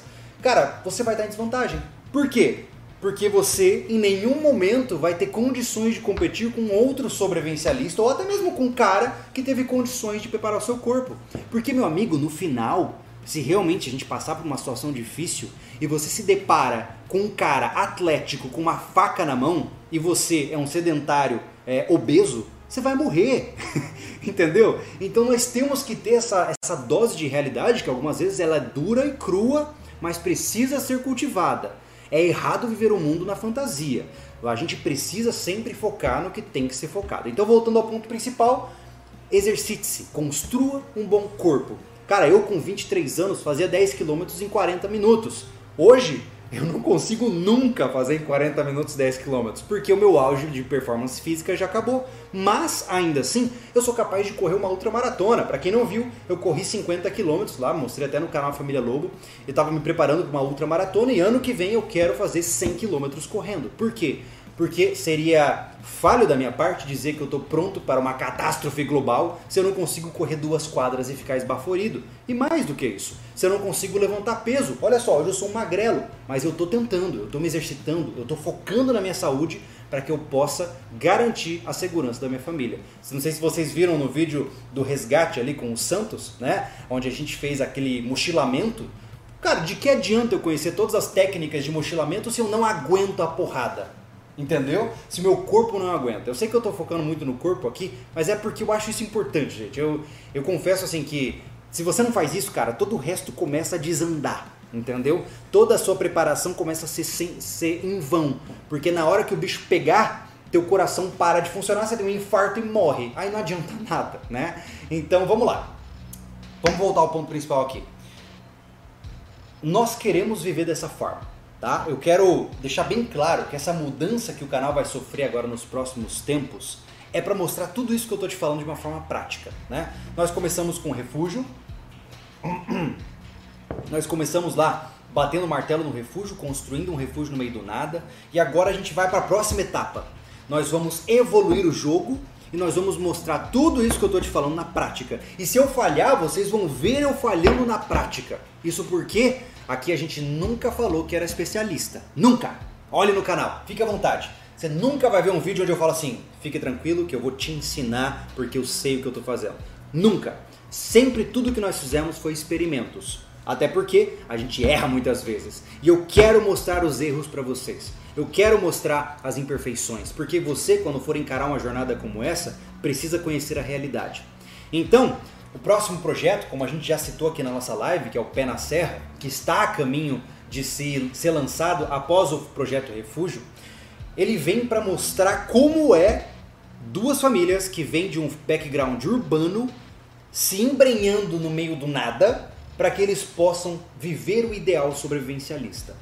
Então, se você acha que isso veio do nada, não, não veio do nada. Isso está sendo maturado há muitos e muitos anos na nossa cabeça. Antes da Luna nascer, antes do Júlio conhecer a esposa atual, ele já pensava em como fazer essa transição. E tudo isso é muito estratégico pra gente, né? Como eu já pontuei em outras lives aqui do canal. É, a gente saiu de uma cidade grande, a gente foi para uma cidade pequena, não é porque, ah, porque eu quero ir para uma cidade pequena. Não, porque eu quero reduzir os impactos de uma mudança drástica. Eu não vou sair de uma metrópole e vir para o meio do nada porque minha família não vai se adaptar. Então eu saí de uma metrópole, vim para uma cidade pequena. Hoje estou aqui com uma cidade de 15 mil habitantes. A gente tá, já sente a diferença, os comércios já não abrem quando a gente quer, não tem Uber Eats, não tem todas essas conveniências da cidade grande. O próximo passo é, vamos agora nos mudar para o campo, mas sem antes, é, sem investir demais nessa proposta inicialmente. Ou seja, a gente vai mudar para uma instância que não é nossa. Essa instância, que é a instância Pedra Branca, ela é uma parceira nossa. E essa instância vai nos ancorar ali por pelo menos dois anos para a gente experimentar como é morar no campo. E esse, é, é, esse experimento ele só foi possível realmente porque o sobrevivencialismo ele nos deu essa oportunidade. Ele apareceu de uma maneira muito clara para nós uh, quando a gente começou a conversar com o pessoal da instância. São vocês que começaram a cobrar isso da gente, na verdade. Né? Eu digo o sobrevivencialismo como canal. Vocês aí começaram a nos cobrar praticamente para que a gente desse esse novo passo. Então, foi com o impulso de vocês, foi com a parceria da instância que a gente agora vai para uma nova etapa, que é experimentar a vida rural. Se depois desses, e eu estou falando isso aqui para que no futuro eu possa referenciar, tá? Se daqui 24 meses, né, quando a gente estiver mudando lá, adaptado lá, a gente sentir que é de verdade, estávamos certos, o ideal sobrevivencialista é esse, é possível ter uma vida feliz morando isolado no campo, aí nós vamos para a próxima etapa, que é ter o nosso próprio local, tá? Então, perceba que é um cadenciamento. E se nós estamos fazendo, você também pode fazer. Ser um sobrevivencialista é ser um excelente planejador. E é isso que a gente está tentando mostrar para vocês aqui. Quando a gente lançou o nosso curso, a gente tem um curso EAD, tá? Que é uma oficina uh, sobre planejamento, então uma oficina de preparação e planejamento sobrevivencialista. Lá eu montei ferramentas que poderiam ajudar você a fazer essa transição de um cara que não está satisfeito com a vida que leva hoje, de um cara que se sente vulnerável, para um cara que de fato vive o ideal sobrevivencialista. Lá nesse curso, eu estou falando não como propaganda, mas só para relatar, tá? Lá nesse curso você vai passar por todas as técnicas de preparação, planejamento, criação de habilidades para você fazer essa mesma transição que nós estamos fazendo. Então, mais uma vez, se você me pergunta o que é ser sobrevivencialista, é isso: é dominar diferentes habilidades, é ter uma visão saudável das coisas, é buscar fazer o melhor para si, para a sua família, aprimorar-se. Porque a nossa existência na Terra é curta. Eu não sei o que vem depois, eu não sei se tem alguma coisa depois, eu também não sei o que veio antes. Mas já que eu estou aqui, eu vou tirar o melhor possível da oportunidade. Eu vou dar o meu melhor. Eu vou buscar as melhores ferramentas possíveis, não só para que eu possa me sentir protegido, como também para que eu possa disseminar esse bem-estar para outras pessoas. E esse projeto ele vem exatamente com essa visão. Eu quero mostrar para vocês como é uh, uma vida plena na nossa visão. Beleza? Eu sei que é, um, é quase prepotente. Né? É, é, realmente é, é bem prepotente dizer isso para vocês. Né? Mas a gente quer mostrar o nosso ideal de vida para vocês, para que vocês descubram se esse é o ideal também para vocês, tá? Essa vai ser a etapa que vai preceder a outra, né? Então, como eu estou dizendo, entendam que o pé na serra já tem data para acabar também, né? O refúgio vai acabar, vai entrar o pé na serra, mas ele já tem um fim programado. Nós queremos ficar no máximo dois anos nesse estágio para então pular para o próximo, né? Então, tudo organizado, tudo estruturado, tudo estratégico. Eu sei que algumas vezes a gente avacalha demais, né? Porque a gente é muito zoeiro aqui, né? Eu sei, quem viu hoje lá no Instagram o vídeo que a gente postou, teve até um cara dizendo que, ah, vocês estão brincando demais. Cara, a gente é assim, né? A gente brinca pra caramba, porque o assunto já é tenso. Falar de, pô, situação de defesa, de, de proteção, de caos social, Cara, se a gente falar disso o tempo todo de uma forma, ó, oh, dark, o tempo todo com medo, caraca, a gente vai adoecer. Então a gente zoa mesmo, a gente brinca bastante, né?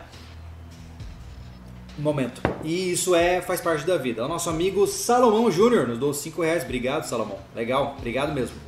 Uh, enfim, eu acho que eu tô dando rodeio demais, mas é só para pontuar o que eu tô pensando. Né? Isso aqui é uma reflexão em tempo real com vocês. Caraca, já falei uma hora. Meu Deus do céu. Mas vamos lá. Como o Anderson bem pontuou aqui atrás, uh, ele está falando aqui para mim, ó, uh, essa é nossa etapa, ela é muito perigosa. Porque como eu disse, agora é a hora do tudo ou nada. A gente vai mostrar para vocês tudo isso que eu falei de forma teórica na prática. Só que nós temos complicantes. E você aí tem os mesmos complicantes que nós. Família né? É muito fácil. Eu, Júlio, aqui bonitão, pá, não, vou morar no mato, meu irmão. Se fosse só comigo, eu morava numa caverna com um lampião e um tablet e tava feliz. Mas eu tenho uma esposa, eu tenho uma filha pequena de dois anos de idade e tudo entra na jogada. Até mesmo como é que eu vou fazer a educação da minha filha. Tudo isso tem que ser planejado, assim como o Anderson. O Anderson tem uma filha menor ainda, que vai fazer um ano daqui a pouquinho. Então, planejar essas mudanças são muito é um processo muito difícil. A gente quer mostrar para você, a gente quer realmente documentar isso para você e mostrar que é possível. Muita gente fala que o sonho sobrevivencialista é utópico porque ah, ninguém vai conseguir fazer, cara. Nós vamos provar na prática. E se a gente falhar, a gente morreu tentando. então, basicamente é isso. Eu queria passar por esses temas para que você entendesse exatamente o que eu, Júlio e Anderson pensamos do que é o sobrevivencialismo, como ele tem que ser visto, como ele tem que ser vivido. Beleza? Agora eu vou abrir para perguntas, eu quero ver os comentários que vocês têm aqui para que eu possa interagir também. É, eu não, coment... não fui muito para os comentários porque eu queria entender o que vocês pensavam sobre o assunto. Então vamos lá, deixa eu ver aqui, ó, nosso amigo Jonatas.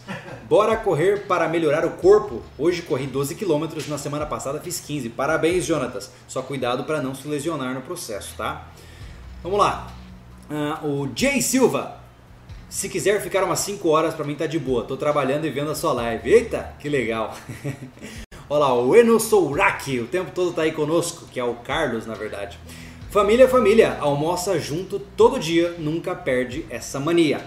Concordo 100%, cara. A gente quer trazer isso, tá? Junto com o Pé na Serra, vocês vão ver que o nosso o meu canal secundário lá, que é o meu canal familiar, a Família Lobo, ele vai ganhar bastante foco nisso. Eu quero mostrar o foco bem familiar de como a gente está conduzindo esses pequenos hábitos familiares que fazem a diferença. E almoçar juntos é um deles. Vamos lá. Tem alguma dica para parar com o cigarro? Perguntou o Tim S242. Cara, propósito. Você não vai parar só porque você quer parar. Para por um propósito específico. Por exemplo, ah, pô, eu quero correr a minha primeira meia maratona, mas fumando eu não vou conseguir fazer isso. Então, vai lá e cria este objetivo para você parar de fumar. E não só isso, mas existem várias e várias técnicas, né? Hoje você fuma porque você tem um gatilho muitas vezes disparado pela sua ansiedade. Quando você fica estressado, você quer fumar um cigarro. Encontre um gatilho diferente. Por exemplo, eu, Júlio, quando estou estressado, saio para correr e aí eu não preciso fumar um cigarro.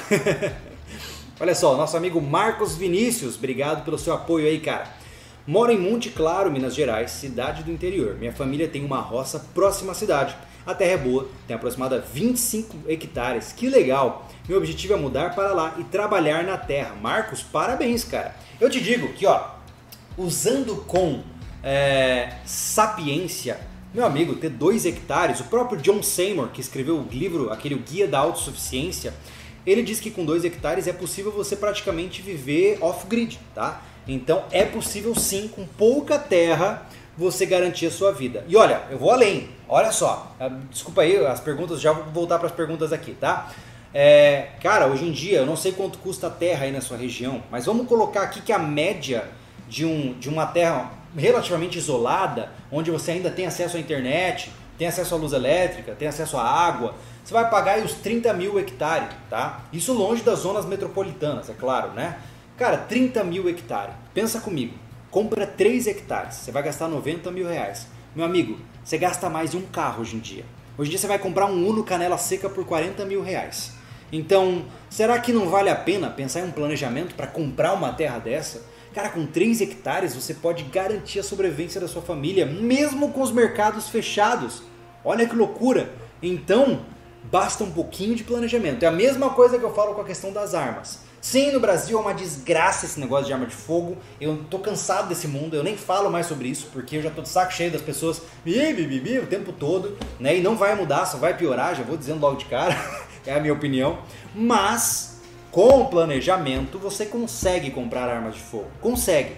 Vai demorar, você vai ter que juntar os trocados, talvez parcelar, mas é possível. É tudo uma questão de priorização na sua vida, tá? E vamos incomodar mesmo. A gente comprou o quê? Foram 140 mil armas novas no Brasil? Acho que foi isso, né? Vamos aumentar para 2 milhões pro próximo ano. Isso, isso ia ser incrível. Eu queria ver o Fantástico falando. Já não ia mais ter como colocar tanta música trágica pro negócio. Mas vamos lá. Uh, o Lidiomar perguntou aqui. Júlio, ensine a gente a construir um bunker. Cara, é, a gente tem um plano muito louco sobre isso aí, eu não vou comentar sobre isso ainda. Mas olha só, eu vou deixar bem claro aqui um negócio bem claro. Senhores, os bunkers surgiram para uma concepção de resistir a bombardeios aéreos, ok? Na Segunda Guerra Mundial, quando as técnicas chamadas carpet bombing começaram a acontecer, ou seja, aviões jogando toneladas de bombas em cidades, matando um monte de civis, as pessoas entenderam que era importante cavar um buraco e fazer um treco de concreto para se esconder, certo? Agora aqui vem a minha pergunta. A sua região tem algum histórico de carpet bombing? Já caiu bomba do céu na sua região? Eu imagino que não. Se você me diz, ah, mas Júlio, e os mísseis interbalísticos continentais nucleares? Quais são as chances da sua cidade ser atingida por um míssil nuclear neste momento? Cara, se a sua cidade for atingida é porque o mundo já acabou, né? Então eu, Júlio, tá? Acredito que bunkers não possuem um bom custo-benefício, tá? Não estou dizendo que eles são inúteis, não é isso.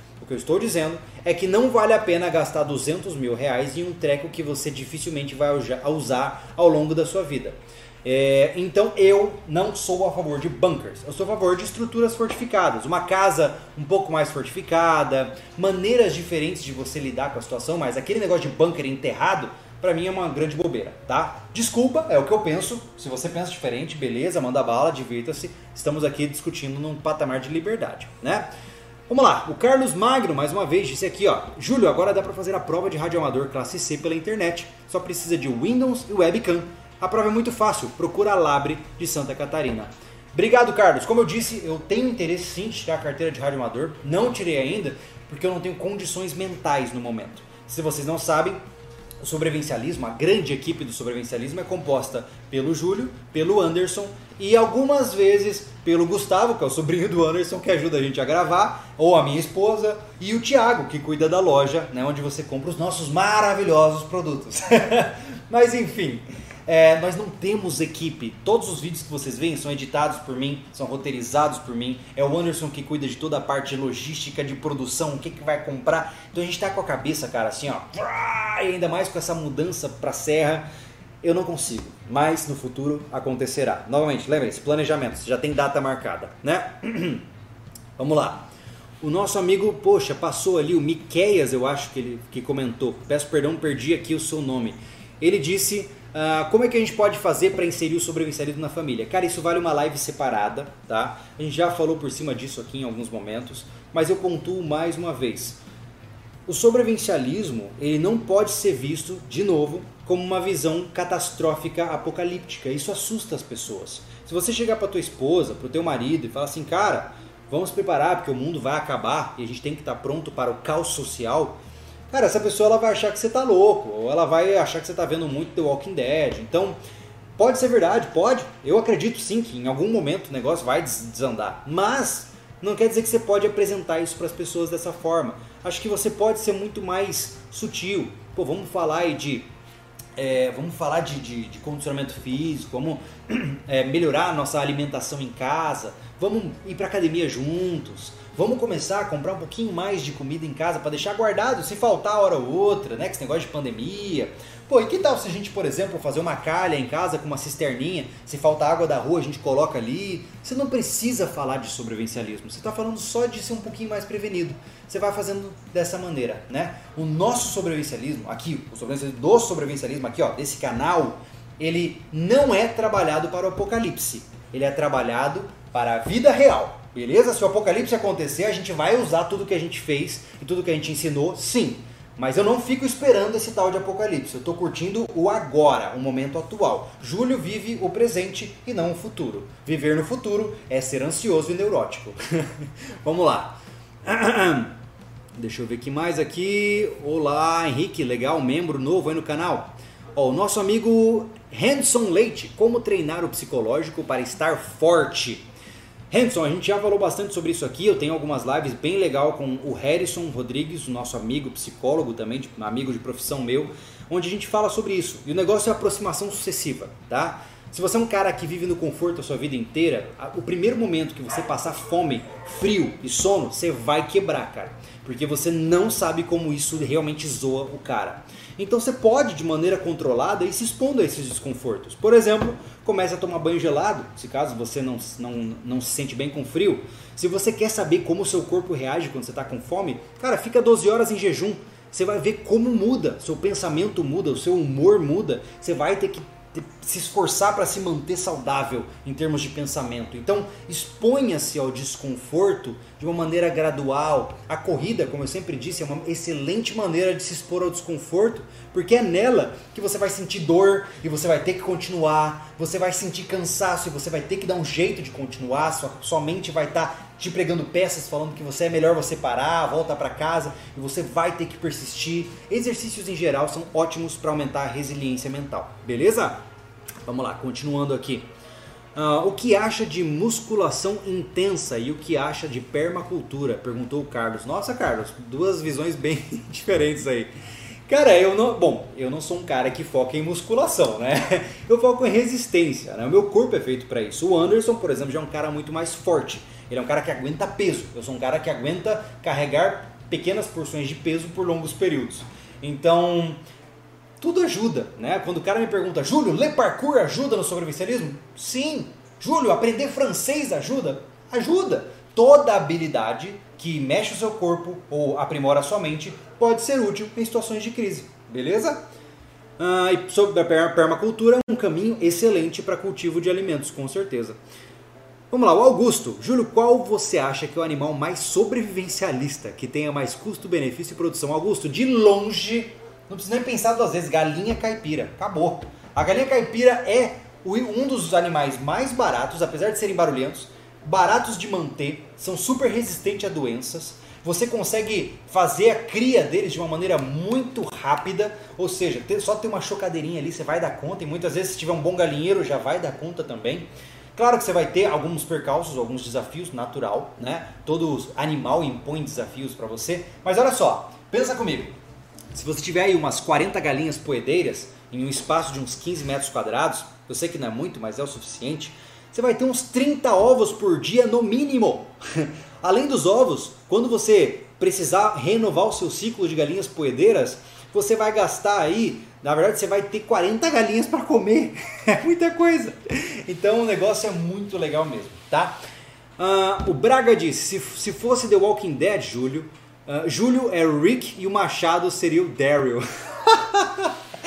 eu não assisti, eu parei na, na terceira temporada do The Walking Dead, eu já tava de saco cheio da série, era um enrolation, parecia uma malhação com zumbis, mas eu, eu concordo, eu concordo, o Anderson seria o Machado, provavelmente. Vamos lá. O, quem tá, ó, o Anderson pontuou ali, ó. O que, que, que, é, Anderson? Quer, quem quer saber? Sobre autossuficiência, falar sobre galinha. Quem quer ter uma experiência, Boa. Uma experiência Boa. de autossuficiência, família X. Olha só, recomendo fortemente. Quem já quer ver alguém vivendo essa vida focada em autossuficiência, conheça o canal da Família X, do João e da Daia e do Antônio. São incríveis, cara. Os caras assim estão num nível top. Cara, João e Daia, eu já era fã. Agora a gente segue o canal de vocês de perto, cara. Vocês estão mandando muito bem. E o mais legal, nós moraremos a 30 quilômetros do João e da Daia. Faremos aí, ó, um, quase que um, um, um, um, perímetro sobrevivencialista. Vamos lá, pedir alface, vamos lá pedir alface e ovos. É verdade, vamos bater lá na porta do João. Quando, quando o apocalipse The Walking Dead acontecer, o João vai ter que nos abrigar. vamos lá. O de, de, uh, de, uita, pega, o Denton Silva de Oliveira. Como fazer seleção das pessoas do ciclo de amizades e negócios? Cara, que difícil dizer isso, hein, meu amigo? Que difícil, porque eu te digo assim, é, se você tem um ideal sobrevivencialista e quer viver no mundo sobrevivencialista, você tem que começar a construir amigos que, estão de acordo com a tua vida também, né? Por exemplo, eu e o Anderson, a gente está tão sincronizado uh, que quando a gente pensou, cara, tá na hora da gente se mudar para o meio do campo, não houve contestação. Ambos falaram, beleza, vamos embora. Pau, por quê? A gente está sincronizado. Pô, nós somos sócios, nós estamos alinhados com a visão, a gente está pensando nisso. Não só a gente, mas, por exemplo, nós temos nosso amigo Thiago, que cuida da loja. Um beijo para você, Thiago. Ele, ele também, apesar de, no momento da sua vida, não ser capaz de nos acompanhar numa jornada para se mudar para um lugar isolado, é um cara que, se tivesse condições, estaria lá com a gente. Por quê? Ao longo dos anos, eu, Júlio, eu vou dizer de uma maneira muito pessoal, eu particularmente fui selecionando quem eu quero do meu lado. E quando eu digo quem eu quero, é quem é que vai estar na trincheira dando tiro e morrendo por mim no processo e eu morrendo por essa pessoa. Porque amizade de barzinho, de tomar cerveja, qualquer um tem, né, amigo? Agora o cara que vai estar ali do teu lado, na hora que você está passando fome e frio, são poucos, tá? Então eu recomendo. Faz o seguinte, pega os seus melhores amigos, tá? E se inscreve em um curso de sobrevivência vivencial. Vai lá. Eu não sei qual curso, dá seus pulos aí. Quem sabe uma ODR no futuro, quem sabe um curso do próprio sobrevivencialismo, a gente vai montar esses cursos para vocês em breve também. Quem sabe, né? Pega os caras que você mais confia e bota do teu lado para sofrer. Você vai saber se você está fazendo as escolhas certas muito em breve. O Clevanilson Luna, 7,90, obrigado. Júlio, algum dia terá uma live com batata? Perguntou o Clevanilson. Cara, não sei, a gente nunca parou para pensar nisso. O Batata ele tem uma linha diferente da nossa, né? Eu acho que ele tá guiado mais pro mundo da preparação mesmo, mais estocagem e essa parte, e a gente tá para um lado mais outdoor, um, uma coisa mais reality show.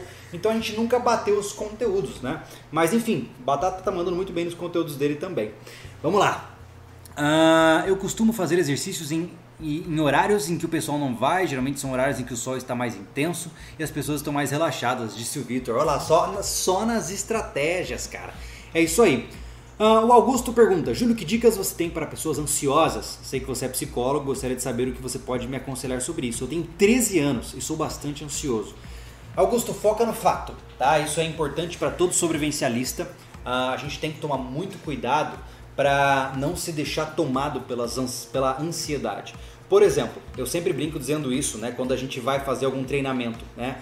Ah, se você for ver o vídeo do VCQB que a gente fez lá em Curitiba, que é o combate veicular, num lugar apertado e tal, cara, quando você senta no carro com três pessoas, todos armados, prontos para disparar de dentro desse veículo, onde qualquer erro pode custar a vida do seu parceiro, se você ficar ansioso, você vai fazer cagada. E peço desculpas pela palavra, mas é isso mesmo. Então, que, que, qual é a minha dica? Foca no que você está fazendo no presente.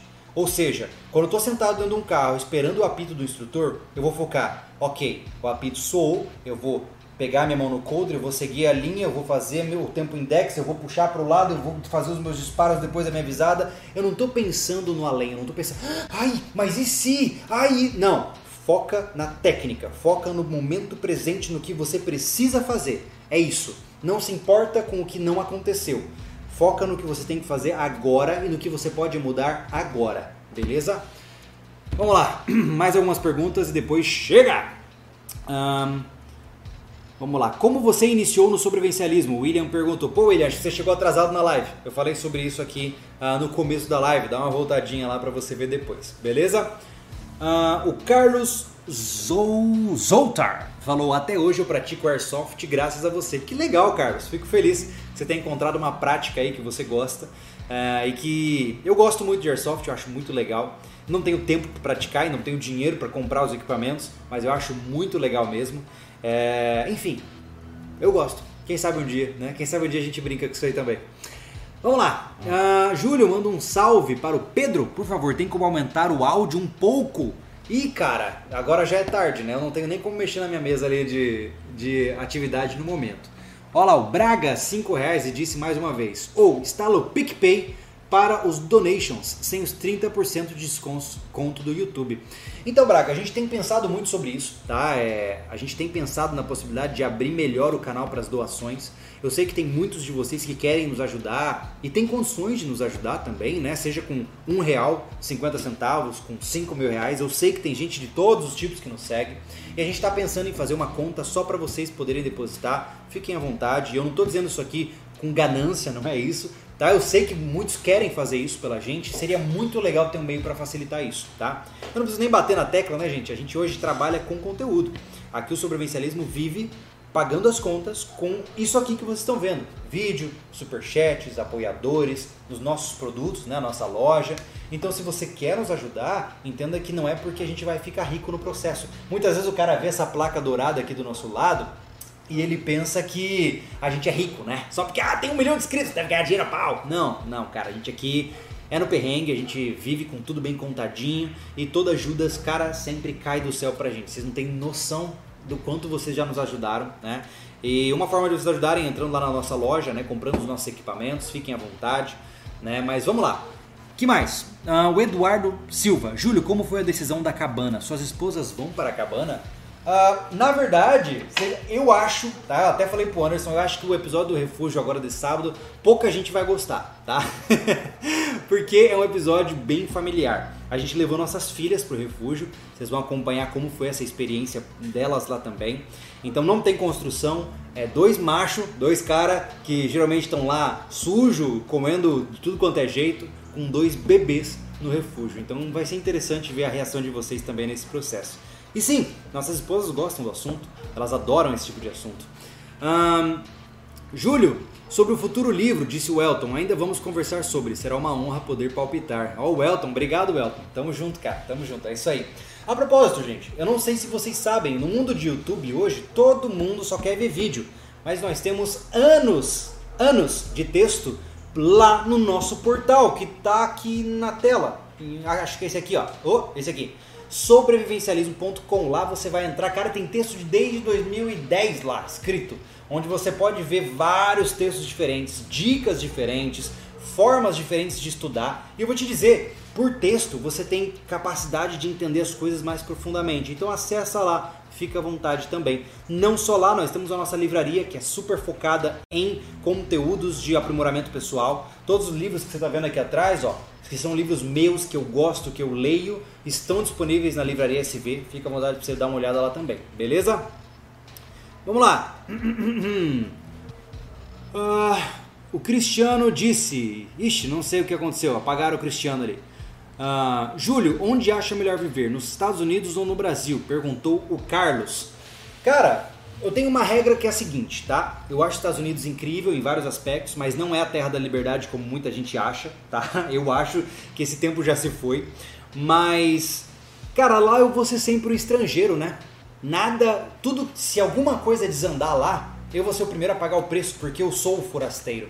Aqui no Brasil, a gente vive nesse país que é difícil, é complicado, uh, ele é regido por aqueles que vocês já sabem que são problemáticos, mas aqui é a minha terra, né? E é possível sim ter uma vida boa no Brasil morando em um bom lugar. Não espere que você vai viver feliz, maravilhoso, morando numa kitnet escondidinha lá no centro de São Paulo e trabalhando que nem um louco.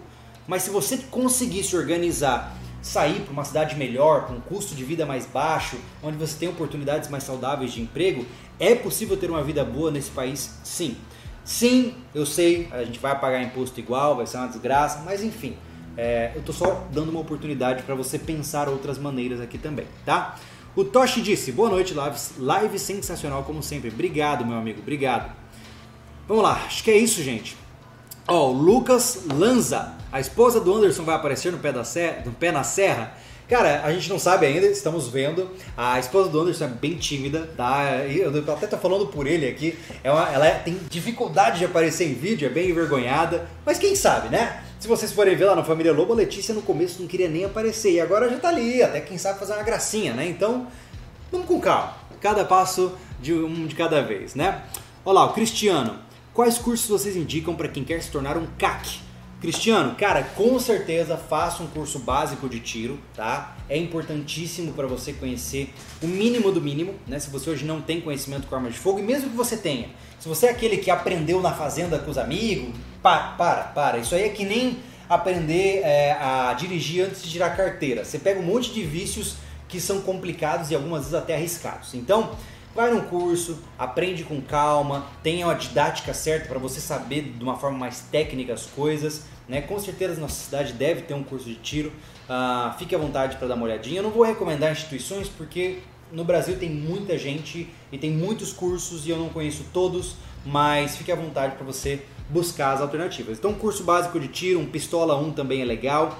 É, assim você já amadurece a sua visão de pô, saque, saque velado, porte ostensivo, controle de cano, tudo isso é importante para quem quer competir a longo prazo, beleza? Vamos lá. Uh, o Carlos perguntou mais uma vez: o que acha de cabras leiteiras? Dizem que dão 4 litros de leite diariamente. Peço desculpas, mas eu não tenho conhecimento suficiente para poder pontuar sobre isso. Eu tenho pesquisado a possibilidade, está longe ainda, tá? Tá bem longe. Mas um, um, dos nossos objetivos é conseguir uma vaca leiteira pra gente. Do, uma vaca, eu ia falar do modelo Jersey, modelo, na geração Jersey, da espécie Jersey, porque até onde eu vi ela é uma das que produz mais leite por um maior período de tempo. E aí a gente consegue até 5 litros, litros de leite por dia. E eu acho a vaca mais fácil de controlar do que a cabra. A cabra, se você vacilar, ela destrói a sua propriedade inteira, ela come tudo, né? Até o cabelo da sua esposa se vacilar. O Mr. Pescotapa. Júlio, o que você acha sobre o movimento libertário? Acha que isso te ajuda na carreira sobrevivencialista? Cara, não sei, cara. Tem gente que me chama de anarcocapitalista, de anarco-primitivista, vegano, ultra power, fascista, enfim. Eu não sei dos rótulos, gente. Eu não quero saber de rótulos. Eu só o que vocês, o que eu defendo é isso que vocês viram. É o sobrevivencialismo, é o direito de criar minha família, de defender minha família, de produzir meus próprios alimentos. Se isso é libertarianismo, chubirubanismo, não interessa, eu, eu não, não quero saber disso, eu tenho medo de rótulos, os rótulos limitam, geram ódio e não é isso que eu quero para minha vida. Então, essa bandeira aqui atrás, né, a Don't Tread on Me, que muitos é, de forma muito leiga falam, é, ele é ANCAP! Cara, isso aqui só representa o fato que a própria bandeira diz, não pise em mim, cara, me deixe em paz, eu tô só vivendo a minha vida de boa, mas se pisar em mim eu vou ter que te morder, entendeu? É, é basicamente essa concepção que essa bandeira representa, tá bom? Uh, enfim, gente, eu acho que é isso, tá? Uh, olha lá, o Clevanilson falar essa que essa é importante.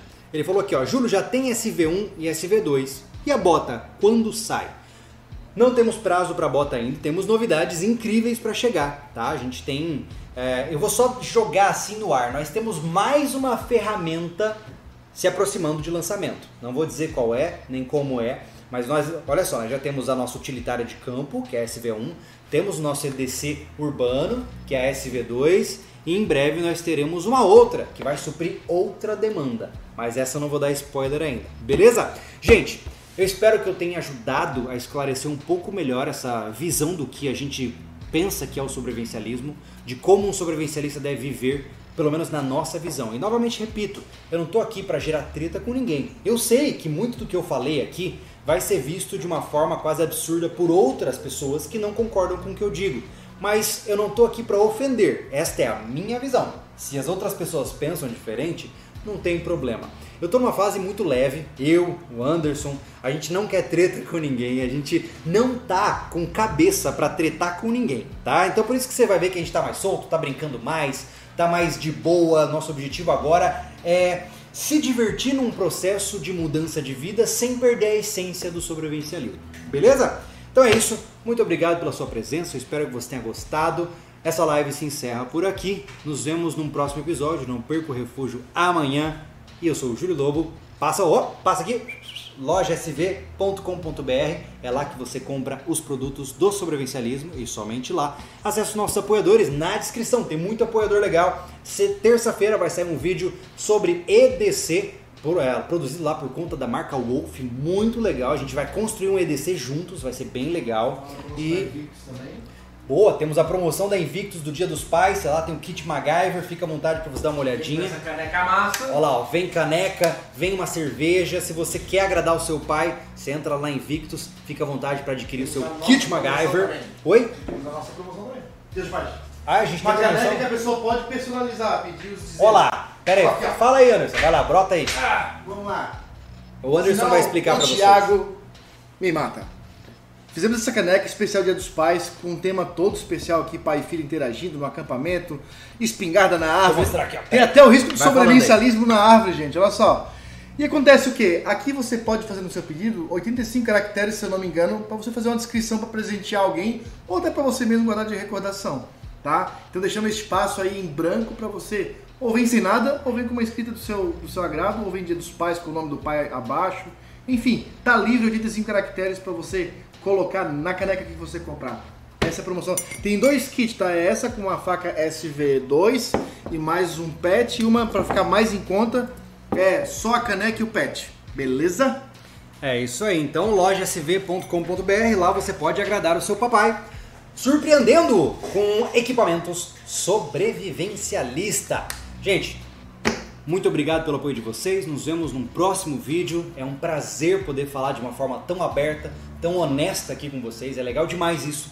E eu agradeço pela compreensão de todos vocês. É, em nome da equipe como um todo, é muito legal poder simplesmente chegar e falar tudo que a gente pensa sem. A equipe, a equipe, de dois. A equipe de Não, dois. Hoje, Esse... realmente, a live eu deixei por conta do Júlio. O assunto era bem complexo. Eu queria deixar ele sozinho para ele é, não se perder em tudo que a gente queria conversar com vocês, que foi o que ele, foi no porta-voz de tudo mais. Mas é, obrigado aí, muitos perguntaram onde é que eu estava e perguntaram sobre minha família, sobre minha esposa se ia participar eu fico muito feliz, Júlio, que todos estão ligados na gente, estão pedindo mais. É legal, então, o que é a gente legal. vai trazer para vocês nessa nova fase de mudança do sobrevivencialismo é uma presença maior aí na vida de vocês, beleza? É verdade. Se vocês quiserem ver já o primeiro, o primeiro episódio editado do Pé na Serra, tornem-se membros do canal no apoia.se barra sobrevivencialismo ou aqui no YouTube clicando no tornar-se membro aqui embaixo, beleza? Lá você já vai ter acesso ao grupo do Telegram, é só entrar na aba de comunidade, se você já é membro, entre na aba de comunidade que o link do Telegram tá ali para você, beleza? Se você apoiar pelo Apoia-se, você vai receber um e-mail com o link do Telegram. Lá a gente vai papiar bastante, fala muita bobeira o tempo todo, mas é muito legal também. Você vai conhecer muitas pessoas, até quem sabe que morem aí na sua região, que apoiam também o sobrevivencialismo e gostam desse negócio. E dali pode sair amizades sobrevivencialistas, beleza? Valeu, gente, uma boa noite, um bom descanso e encerrando a nossa transmissão. Valeu!